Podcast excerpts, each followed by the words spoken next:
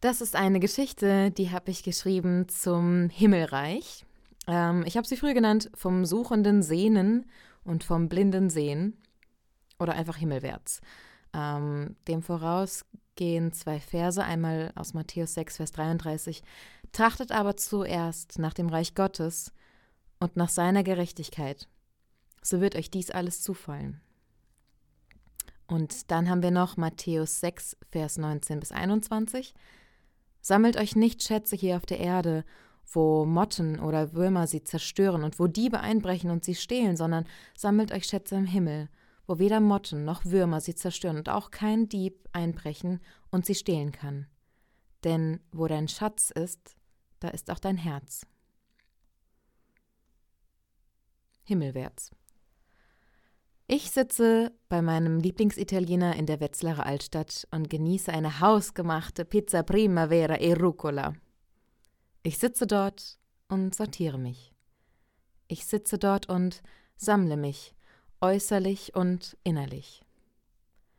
Ich sitze bei meinem Lieblingsitaliener in der Wetzlarer Altstadt und genieße den Ausblick auf den von Sonne und Schatten bemalten Schillerplatz, der seinen Namen so sehr verdient, der von Menschen belebt und von Farben im Licht bewegt, wie ein Schaufenster wirkt.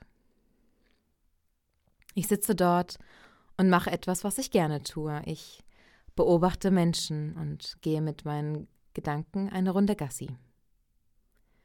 Ich sitze dort und denke nach über mein Leben, meine Zukunft, meine Ängste, meine Heimat, meine Hoffnungen und meine Sehnsucht nach Ankommen. Ich sitze dort bei meinem Lieblingsitaliener in der Wetzlarer Altstadt und ein älterer Mann kommt herein. Auf ihn trifft zu, was bereits über Hänschen klein gesagt wurde. Stock und Hut stehen ihm gut, er ist wohlgemut. Mit einem verschmitzten Grinsen begrüßt er jeden Gast, den er kennt und jeden, den er noch nicht kennt. Don Hermano, ruft es von hinter dem Tresen her. Ciao Giovanni, antwortet der ältere Herr, der offensichtlich Stammgast zu sein scheint, mit Ausländergestik und einem freudestrahlenden Blick in den Augen. Er setzt sich neben mich und begrüßt mich mit einem Zwinkern. Es dauert nicht lange und wir sind im Gespräch. In Kolumbien sei er gewesen, einige Jahre in Japan und Indien. Ihn hat es öfter in die USA gezogen und auch Deutschland hat er rundherum bereist. Psychologie hat er studiert und eine psychotherapeutische Praxis aufgemacht. Im Fernsehen ist er mehrmals aufgetreten, in der Frankfurter Theaterszene ist er bekannt und Bücher und Kurzgeschichten schreibend ist er immer noch auf seinem Weg. Boah, so ein volles Leben mit vielen Reisen, Eindrücken, Begegnungen, Auftritten, Menschen und aufregenden Erlebnissen. Also das beeindruckt mich, gestehe ich ihm. Ja, ha, aber er sei noch lange nicht fertig, antwortete er schmunzelnd. Wir schweigen einen angenehmen Moment lang. Doch im Bruchteil dieses Augenblicks ändert sich die Jahreszeit von Frühling auf Winter in seinem Gesicht.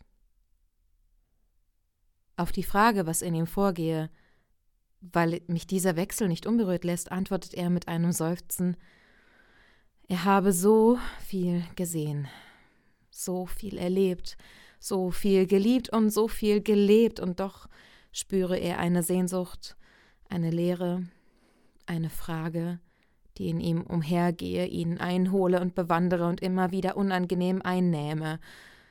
Er wisse nicht, wohin mit sich, woher er kommt und wohin er geht. Er wisse nicht, auf wen er sich verlassen sollte, und wer sagte, er liebe ihn, dem glaube er das nicht. Er erzählte von seiner großen, gescheiterten Liebe, von einer beinahe Ehe und wie froh er sei, dass er jetzt nicht sagen müsse, er sei geschieden. Er erzählt von Bindungsangst, von Alters- und Jugendgebrechen, von Knochenschwund und davon, wie es sich anfühlt, wenn Herzen zerbrechen. Er erzählt von seiner Familie und von der tiefsten und schwersten Wunde seines Lebens. Er erzählt von Gewalt, in seiner Familie, als er ein Kind war. Und dem, was es aus ihm gemacht hat. Und von dem, was aus ihm geworden wäre, wenn dies nicht gewesen wäre. Er erzählt von Gott und dem, dass er mit dem Glaubenskram, wie er es nennt, nichts anfangen könne und dass das alles einfach nicht so sein Ding sei. Ich sitze bei meinem Lieblingsitaliener in der Wetzlarer Altstadt und genieße eine hausgemachte Pizza Primavera e Rucola. Ich sitze dort und sortiere mich. Ich sitze dort und sortiere mich äußerlich und innerlich. Ich sitze dort und spüre in mir die Spannung zwischen Krieg und Frieden. Ich sitze bei meinem Lieblingsitaliener in der Wetzlarer Altstadt und führe dieses schwere und leichte, dieses traurige und zugleich ausgelassene Gespräch mit diesem älteren Herrn, und ich bin Gott so dankbar dafür. Ich sitze dort und sage ihm, dass ich mir sein Leid nicht vorstellen kann dass er mein aufrichtiges Mitgefühl hat und ich gerne an ihn im Gebet denke dann und wann. Er dankt mir und das Lächeln kehrt auf seine Mundwinkel zurück in diesem einen Augenblick. Was ist das nur mit dieser Welt, die in dem einen Moment so leichtlebig und dem anderen so unnachgiebig sich verhält? Was soll ich sagen, wenn diese Welt mir die Sprache verschlägt?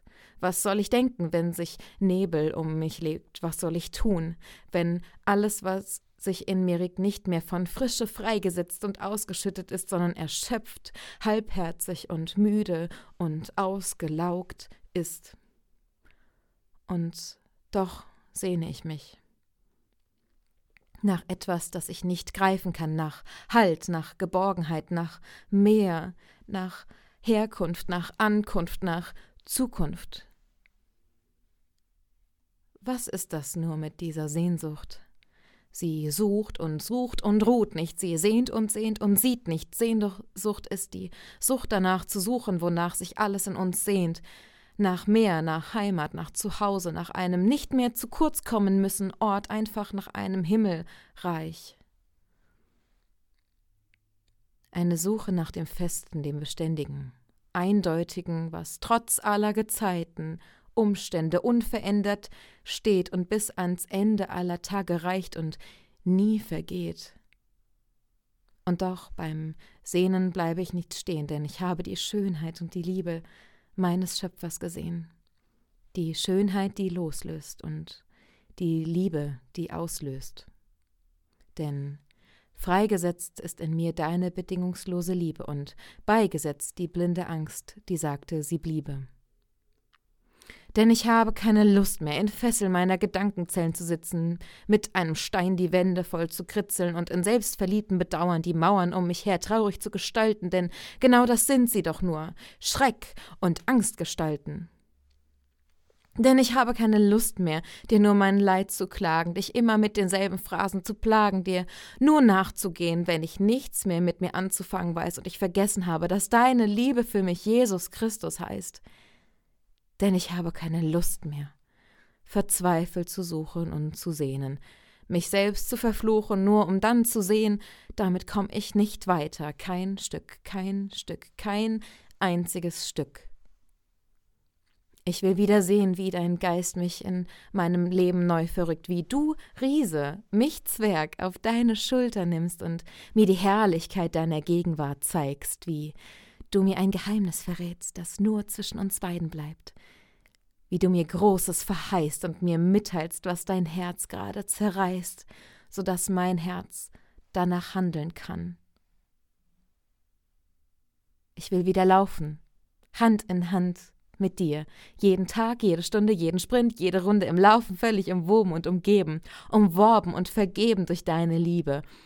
Entfesselt und gelöst möchte ich sanftmütig dienen und ohne Angst vor Verluste werde ich freimütig lieben.